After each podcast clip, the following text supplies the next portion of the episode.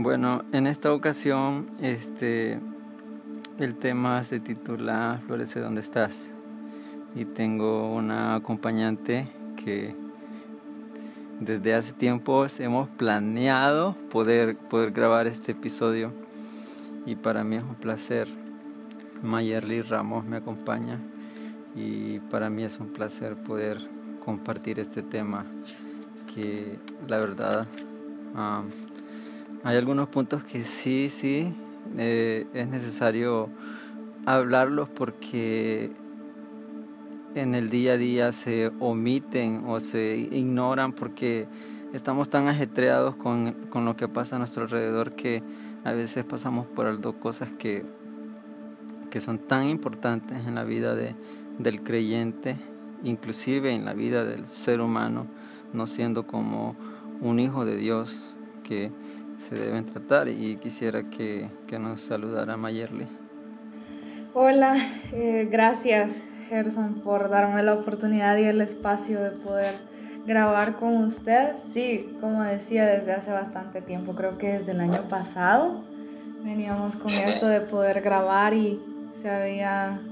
No habíamos podido sacar el tiempo, bueno, por la pandemia también, no había manera de poder reunirse, pero qué bueno que sí, se encontró una forma de poder grabarlo y de verdad siempre va a ser un privilegio. Gracias por cederme el espacio en lo que pueda voy a poder aportar.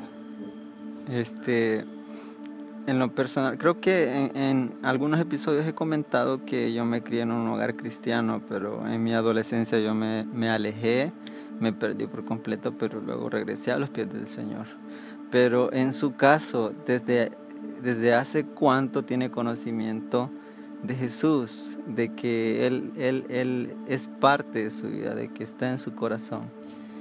Pues fíjate, Gerson, que tal como lo decías hace rato, también yo tuve, creo que es un privilegio, poder nacer en una, de cuna cristiana, pues en un hogar cristiano, pero creo que en el momento en el que yo dije, empecé a ir a la iglesia por mi cuenta, empecé a buscarlo porque yo quería, creo que fue desde que pude razonar de unos, quizá unos siete años y tomaba, tuve una relación muy bonita con Dios desde que estaba niña. Yo me recuerdo esas veces en las que yo como una niña podía conocer quién era Jesús, la persona de Jesús, que puede sonar un poco gracioso, pero de esa manera él se muestra a mí que yo siempre amé mucho el tener animalitos en la casa.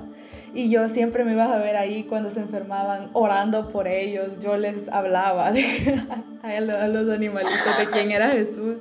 Y ya en la adolescencia, preadolescencia sabes que las cosas se ponen un poco tensas cuando vas creciendo y así. Y creo que eh, tu mente va cambiando y va creciendo, pero siempre el Espíritu Santo me revelaba a Jesús de maneras impresionantes, aunque tal vez yo quería correr, no quería, o, o pensaba que no era lo mío. Creo que no, no me aparté nunca por completo, siempre había algo que era mayor que yo. Qué bueno. Este, hablando de florecer y, hablar de plantarse en una casa, en una iglesia, eh, hay que reconocer también que la tierra, la tierra tiene vida, la tierra es vida. No hay lugar en donde nosotros no podamos ver a, qué sé yo, o maleza, o flores, árboles frutales, árboles que sirven para madera, que crecen en la tierra y también vemos lugares en donde no se planta nada y el terreno, la tierra se desperdicia, pudiendo aprovechar todo ese potencial que la tierra nos puede dar a nosotros y plantar algo que pueda ser de utilidad a nosotras. Y si hablamos de pastos o, qué sé yo, o cualquier tipo de vegetación, hay, hay, cierto clase de, hay cierta clase de pasto, y yo lo he notado, lo he visto en algunos lugares, que crece en medio del concreto en las ciudades, crece en medio de, de grietas. Yo me pongo a pensar qué qué fortaleza tiene esa clase de, de pasto para abrirse camino en medio del concreto para poder obtener la luz y poder seguir creciendo. Inclusive debajo de la tierra nosotros podemos entender de que hay vida. O sea, aunque se pavimente cualquier lugar, eh, el, la, la, ¿cómo se llama? El, pasto y cualquier tipo de, de árbol que se pueda que, o que tenga la fuerza o capacidad de poder crecer en medio del concreto tiene la suficiente fortaleza para poder sobrellevar cualquier cosa que más adelante pueda afrontar. Y si lo comparamos con la vida del creyente, si nosotros nos plantamos en un lugar en donde hay vida y la tierra genera vida, entonces vamos a poder crecer, pero eh, si el ambiente no es tan agradable como nosotros desearíamos, por ejemplo, digamos, si nos congregamos en una iglesia y decidimos plantarnos ahí, pero de repente hay situaciones que ocurren normalmente, como ocurren en todas las iglesias, y nosotros decidimos irnos simplemente porque decimos de repente como que no es saludable, no es agradable estar aquí, entonces hay que cambiar de aires y qué sé yo, esto y lo otro. Pues sucede sucede mucho, en la actualidad sucede mucho, la gente se cambia de iglesia como cambiar de, de ropa, se le hace tan fácil cuando en realidad el plantarse es vital, plantarse porque hay terrenos que, como comenté anteriormente, que no se deben dejar eh, libres porque hay espacios que se tienen que cultivar áreas en nuestra vida que se deben cultivar, porque si nosotros no cultivamos algo bueno, algo productivo, si no sembramos algo que fortalezca nuestra vida espiritual, algo malo puede crecer allí. Entonces el, el, espacio que nosotros dejemos eh, sin, sin cultivar, siempre va a crecer algo y puede crecer algo que no va a ayudar en nuestro crecimiento espiritual y en la forma en, que no, en cómo nosotros nos plantamos en la casa de Dios. Y no sé, algunos ejemplos de, de áreas y cosas que pueden surgir, Mayerly, en nuestra vida por no cultivar esa, esas áreas que nosotros descuidamos. Sí, em, de hecho estaba ahorita analizando bastante lo que estabas diciendo y yo creo que hay cosas que parecen sutiles en nosotros que en realidad tienen eh, un espacio muy grande en nuestra vida y creo yo que son bases, bases fundamentales en nuestra vida que a veces no les prestamos mucha atención y por eso no, no empezamos como a, a ¿cómo decirlo? Como cultivarlas, como a... Sí, no, no nos fijamos mucho en ellas y yo creo que una de las cosas es la comunidad. Creo que como iglesia deberíamos de ser una comunidad, una familia, no eh, unos desconocidos que se toleran solamente, sino que la iglesia no se ha hecho para tolerarse, la iglesia es para disfrutarse. Entonces, creo que he visto mucho, bueno, más en las iglesias latinoamericanas, asumo yo, que solamente se saludan eh, en la iglesia y en peores casos ni siquiera en la iglesia, en ningún lado. No tienen comunidad, solo se saben el nombre de las personas, a veces no tenemos comunidad ni con nuestros líderes. Y creo que Jesús no nos llama a estar solos. Eh, Jesús cuando vino acá a la tierra, incluso él tuvo amigos, tuvo amigos, siempre fue amigable con todos, fue, tuvo a sus doce, no perfectos, eran humanos, eh, su círculo íntimo, sus tres círculo íntimo ahí, y creo que también nosotros los necesitamos. También nosotros necesitamos a gente a quien poder rendirle cuentas, gente con quien poder crecer, porque definitivamente hay batallas, porque puede ser muy cliché lo que voy a decir, pero la vida es difícil y hay batallas que no se van a poder llevar solos. Y si hay cosas que el Espíritu Santo la va a dejar solo entre vos y Él, pero hay otras en las que vas a necesitar. Eh, la Biblia habla de que dos son mejor que uno. Y ahí está el amigo para transformarse en un hermano.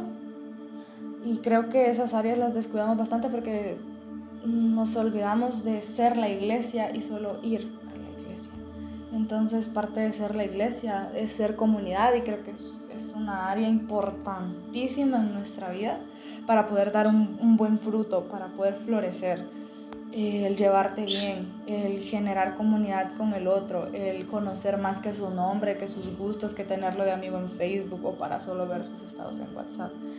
Creo que sí es un área bastante importante y también eh, la actitud. Quiero, hablar un poco de la actitud que a veces nos frustramos mucho y solo buscamos tal vez culpables. Eh, no nos gusta tal vez donde estamos y solo buscamos culpables y fulanito, sotanito es culpable porque hace esto, hace lo otro y pues yo nada, ¿verdad? Y no nos olvidamos de autoanalizarnos también. Eh, creo que es algo muy peligroso el solamente buscar un culpable y no buscar en lo profundo de tu corazón porque tu corazón es importante. Tu corazón es lo que debes de cuidar. Y a veces el problema está en nosotros, el problema inicial, y nada allá afuera va a cambiar si no inicia por cambiar en nosotros. Y poder inspirar a otros a hacerlo. Eh, sí, creo que eso. Así es, este. Sí, eh, nosotros entendemos y conocemos y hemos aprendido que, fuimos desarraigados. Y esa palabra es muy, muy, muy, muy fuerte. Desarraigados de un reino de tinieblas al huerto del Señor. O sea, fuimos uh, tras, por decirlo así, de un lugar putrefacto a un lugar en donde sí podemos crecer y si nos plantamos, si nos afirmamos debidamente, eh, con el pasar del tiempo nosotros vamos a poder ver los frutos y el fruto del Espíritu Santo que se necesita. La importancia de estar plantado en buena tierra, eso es clave.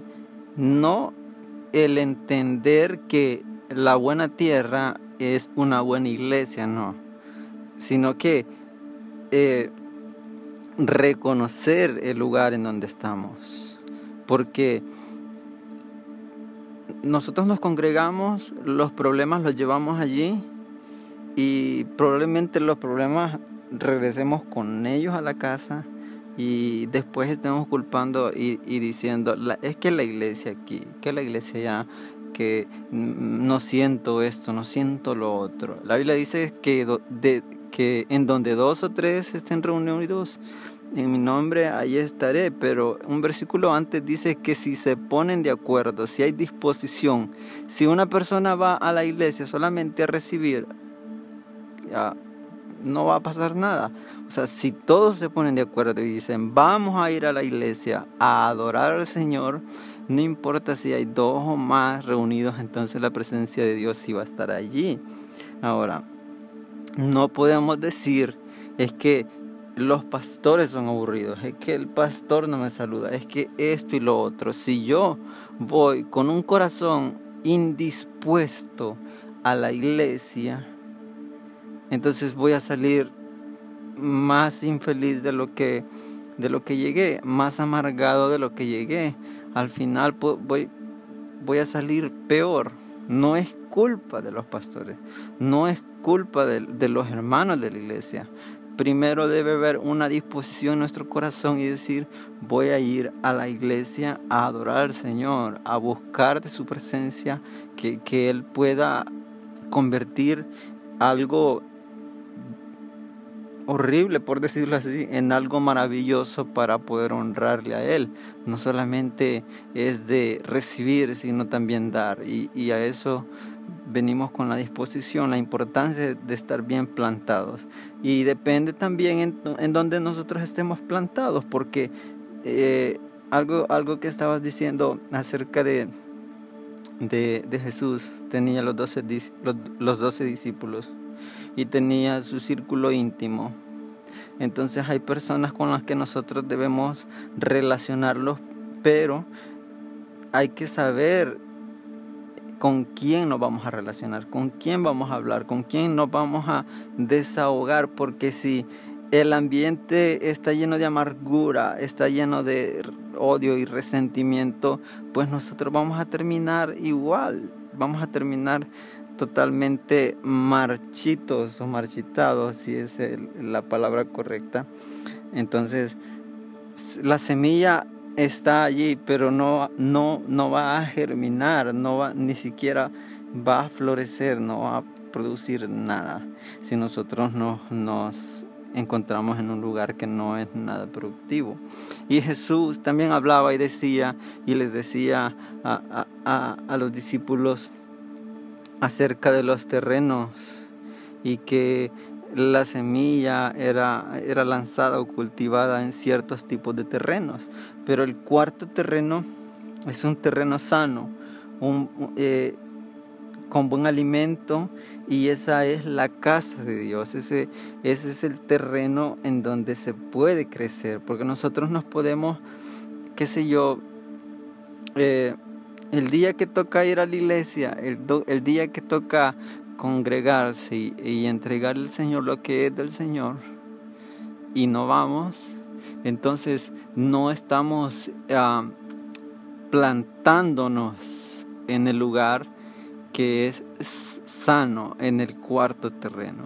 Y entonces de esta forma nosotros no podemos eh, crecer, no podemos este, fortalecer las áreas que no estamos cultivando, porque si no, la semilla ha sido sembrada y empieza a germinar, pero si no se le da seguimiento, entonces al final no va a producir nada.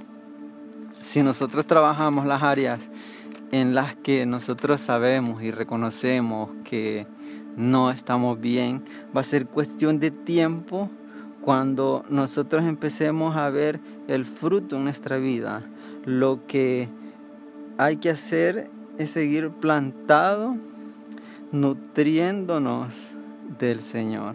Pase lo que pase, seguir en el mismo lugar, adorando al Señor y quedarse firmes, nutriéndonos del Señor para que en algún momento, no mañana, no en un mes ni dos años, sino que en algún momento nosotros podamos dar frutos y que las demás personas puedan saborear ese fruto de la presencia de Dios.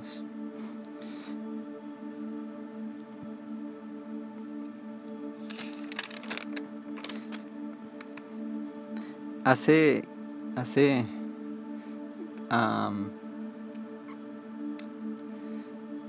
hace, hace como, qué sé yo, tres años, creo, cuando empecé a pastorear y, el lugar era complicado, difícil y todo esto y lo otro. Y yo sentía que no avanzaba y toda la cosa. Eh, fue horrible, pero el Señor trajo a mí un, un, pasaje de la Biblia, el Salmo, el Salmo 1, en donde dice que si nos plantamos, este, lo voy a, citar porque no, me gusta a veces ponerme a inventar. Y dice, qué alegría para los que no siguen el consejo de malos, ni andan con pecadores, ni se juntan con burlones, dice la nueva traducción viviente sino que se deleitan en la ley del Señor meditando en ella día y noche. Son como árboles plantados a la orilla de un río que siempre dan fruto en su tiempo, sus hojas nunca se marchitan y prosperan en todo lo que hace. No sucede y, avanza el versículo, pero lo que, lo que hizo que, que a mí me motivara a seguir adelante es que dan fruto en el tiempo que tienen que dar fruto, no cuando uno quiere dar fruto. Hay épocas del año en que ciertos árboles frutales dan fruto y nosotros no podemos forzar a un palo de mangos a dar mangos en, en octubre, cuando no es su época. Viene el tiempo en donde ese árbol se va a preparar y va a dar fruto en el tiempo que tenga que dar fruto. No sé si, si en algún momento te has encontrado en alguna situación similar. Pues sí, sí, este, de pura casualidad, eh, este tema, me, al profundizar en él, creo que confrontaba bastante a mi corazón hace un, par de, de, semanas, porque es un tema que, como te decía, me confronta mucho porque Dios me está enseñando a plantarme. Dios me está enseñando a plantarme eh, sí, voy a ser un poco vulnerable a plantarme en la iglesia en la que estoy, a poder ser obediente y estar en, sumisión, en sana sumisión, eh, porque han pasado, ha sido, bueno, desde el año pasado ha sido muy turbulento, una temporada bien turbulenta. Eh, espero no se escuche mucho el ruido de los trailers que van pasando. Pero pero sí, estaba leyendo Juan 15, 16, que dice, me gusta mucho la, nueva, la versión de la Nueva Biblia de las Américas, que dice, ustedes no me escogieron a mí, sino que yo los escogí a ustedes y los designé para que vayan y den fruto y que su fruto permanezca, para que todo lo que pidan al Padre en mi nombre se conceda. Entonces, algo que yo sí quisiese como recalcar es que hay momentos en los que Dios te llama a quedarte y plantarte. Porque Dios no va a hacer que tú florezcas hasta que aprendas a plantarte. Exactamente. Entonces va a haber momentos de quietud, va a haber momentos de siembra, va a haber momentos de paciencia para poder ver el fruto verdadero. Porque hay muchos que dicen, pero yo aquí oro en mi casa, pero yo aquí estoy bien, yo aquí... Y puede que sí sea cierto. Yo estuve así mucho tiempo que no quería ir a la iglesia. Porque no me sentía bien, no me sentía bien, no me sentía parte. Y creo que aparte de mi familia, sos el primero al que lo digo y no sé quién va a escuchar esto. pero yo estaba aprendiendo muchas cosas Claro que el Espíritu de Dios estaba conmigo, pero algo que Él me dijo fue, yo te puedo usar a pesar de tus errores, yo te puedo usar a pesar de vos misma, yo te puedo usar a pesar de tu contexto, pero no te puedo usar a pesar de tu apatía. Entonces, sí fue como, bueno, es cierto, tiene razón.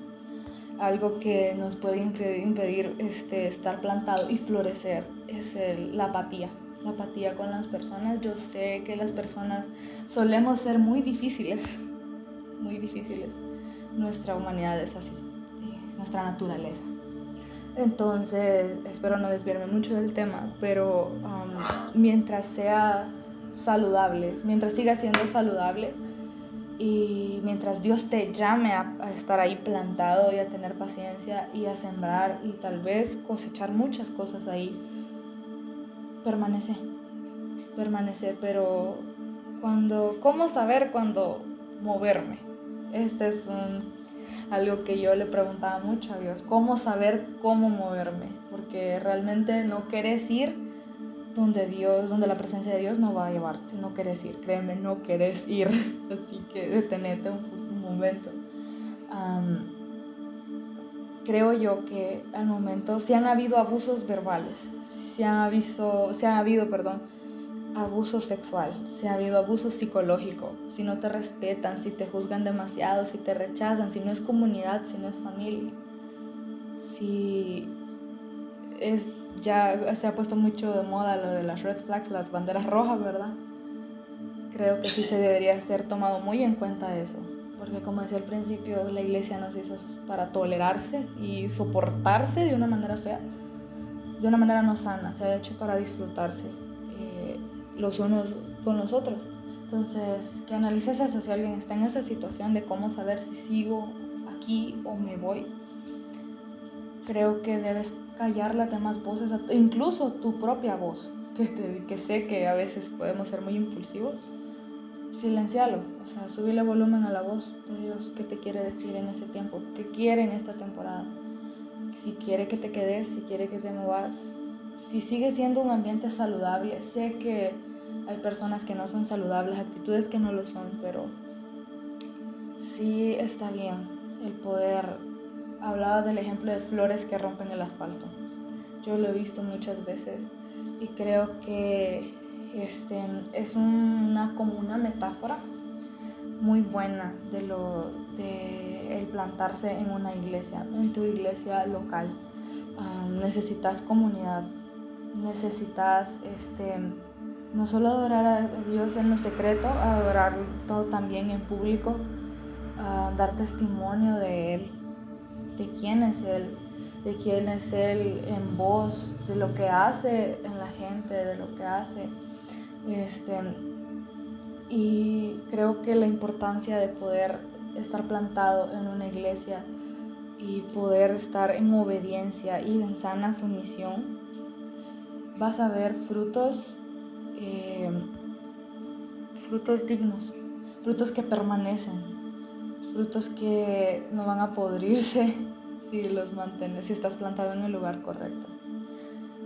Y creo yo que al entender esto, si estamos hablando acerca de aguantar un poco más, de estar plantado en ese lugar, creo que tu corazón va a aprender demasiadas cosas. Algo que yo tengo bien presente es algo que oí de uno de mis predicadores favoritos, que es Steven Richards. Él decía, piel gruesa, hay que tener piel gruesa, definitivamente hay que tener piel gruesa ante la crítica, piel gruesa ante las personas condescendientes, pero un corazón sensible a lo que Dios quiere hacer en cada temporada. Entonces, ya sea de Dios te esté llamando a plantarte, a plantarte en ese lugar, o ya sea que estés llamado a moverte cuando ya no es saludable, cuando ya no debes por qué aguantarlo. La, la misma fórmula, el mismo, los mismos tips te damos de poder buscar en lo secreto al Espíritu Santo, principalmente a Él, y rodearte de la gente correcta, de gente que no te va a sembrar cizaña o gente de que siempre te va a dar la razón, porque no necesitamos, aunque nos gusta, pero no necesitamos que siempre nos den la razón. Necesitamos que nos hagan ver nuestros puntos ciegos, porque al darnos siempre la razón, porque no es así, porque somos humanos, solo vamos a ir a darnos en los dientes solamente eso va a pasar. Entonces, al momento de acercarte a buscar esa respuesta, ir con un corazón noble, ir sin miedo a lo que vaya a decirte sabiendo que te ama y te va a dar la respuesta correcta. Y si querés escuchar, si querés sentirlo, lo que Él te quiere decir, pero tenés que ir dispuesto a obedecer obedecer, ya sea quédate y planta, aprende a plantarte o si te muevo a un lugar donde te sientas bienvenido. Sí. Este, ya para finalizar hay dos, dos pasajes que quisiera compartir, pero aparte de eso una pregunta, ¿cómo seguir plantado? La respuesta es sembrando también. Porque no, no esperemos de que nos sentemos y que como flores que quieren deslumbrar venga la gente y, nos rocíen con agua y que nos nutran con, los químicos necesarios, por decirlo así, para, que, para vernos hermosos y manifestar la hermosura del Señor. No. para seguir plantados nosotros debemos sembrar también. O sea, de lo que nosotros recibimos, nosotros también debemos dar. Y hay un versículo en Isaías 61.3 dice, a todos los que se lamentan en Israel les dará una corona, una corona de belleza en lugar de cenizas, una gozosa bendición en lugar de luto, una festiva alabanza en lugar de desesperación. Ellos en su justicia serán como grandes robles que el Señor ha plantado para su gloria. No, no estamos buscando estar plantados en la casa de Dios para que la gente nos vea, para que, para que para demostrar que somos talentosos, para demostrar que podemos prepararnos bíblicamente y predicar y alcanzar a la gente. No, estamos siendo eh, eh, tratados y transformados y, y trabajados en ese proceso para que en un momento nosotros demos gloria a aquel que nos ha bendecido tanto y que nos ha ayudado en esos procesos. El Salmo 92, 12 al 14 dice, pero los justos, y está hablando de justos, y en el versículo anterior decía de la justicia, pero los justos florecerán como la palmera y crecerán como los cedros del Líbano, porque son trasplantados del huerto del Señor al huerto del Señor, perdón, y están en los atrios de nuestro Dios. Aún en su vejez producirán fruto y estarán llenos de vida y verdor. Aún en su vejez, no importa la edad que uno tenga o pueda tener, el, plantarse eh, es importante. No porque la iglesia no nos agrada, o sea, es que la, la iglesia en sí no es para eh, ir y estar y luego irse a casa, no. Decía Lucas Leis en una entrevista, eh, la iglesia en estos tiempos está acostumbrada a que el domingo se presenta a la casa de Dios, va, adora, hace todo lo que tiene que hacer y se regresa a la casa. Así de simple, se ha perdido el conocimiento de lo que es ser iglesia, cuando el ser iglesia es lo que Jesús dijo, vayan y hagan discípulos. No se trata solamente de plantarnos y sentirnos bendecidos y sentirnos bien, estar cómodos en la iglesia en donde estamos, sino que cómo seguir plantados, seguir eh, eh, sembrando también es muy importante no solamente estar allí para que nos vean, sino que cuando todo lo que tenga que pasar y al final podamos eh, dar testimonio de lo que Dios ha hecho, de cómo hemos sido transformados. Ese proceso que en donde empieza con una semilla sembrándose en un terreno sano y germinando, creciendo, floreciendo y dando fruto. Al final, pues no es para gloria nuestra, sino para gloria de nuestro Creador. Al final no se trata de nosotros, se trata de aquel que dio la vida por nosotros. Y de eso estamos hablando hoy, de Jesús del que quiere que nosotros nos afirmemos y entendamos de que la iglesia no tiene la culpa de las cosas que nos estén pasando. Son cosas naturales, son cosas eh, que a todo ser humano le pueden pasar, eh, situaciones depresivas, eh, financieras, de salud, de trabajo, un sinfín de de situaciones que nos pueden agobiar y nosotros vamos a la iglesia a querer que todo eso desaparezca cuando no es así. Y entonces el Señor no puede trabajar cuando nosotros no estamos dispuestos a, a cultivar las áreas que no estamos cultivando. Puede ser un área la oración, la lectura, la santidad. En sí, podemos seguir hablando toda la noche, todo el día sobre esto, pero lo importante es reconocer que uno debe de permanecer firme en el lugar en, en donde está y entender que Dios quiere hacer algo en tu vida y no para tu gloria, sino para gloria de Él. Ese es el mensaje y eso es lo que nosotros queremos compartirte hoy en esta noche. Y finalizamos bendiciendo tu vida y me encantaría que Mayer le pudiera hacerlo, finalizar con una oración bendiciendo tu vida, tu casa y tu familia. Así que Mayerly.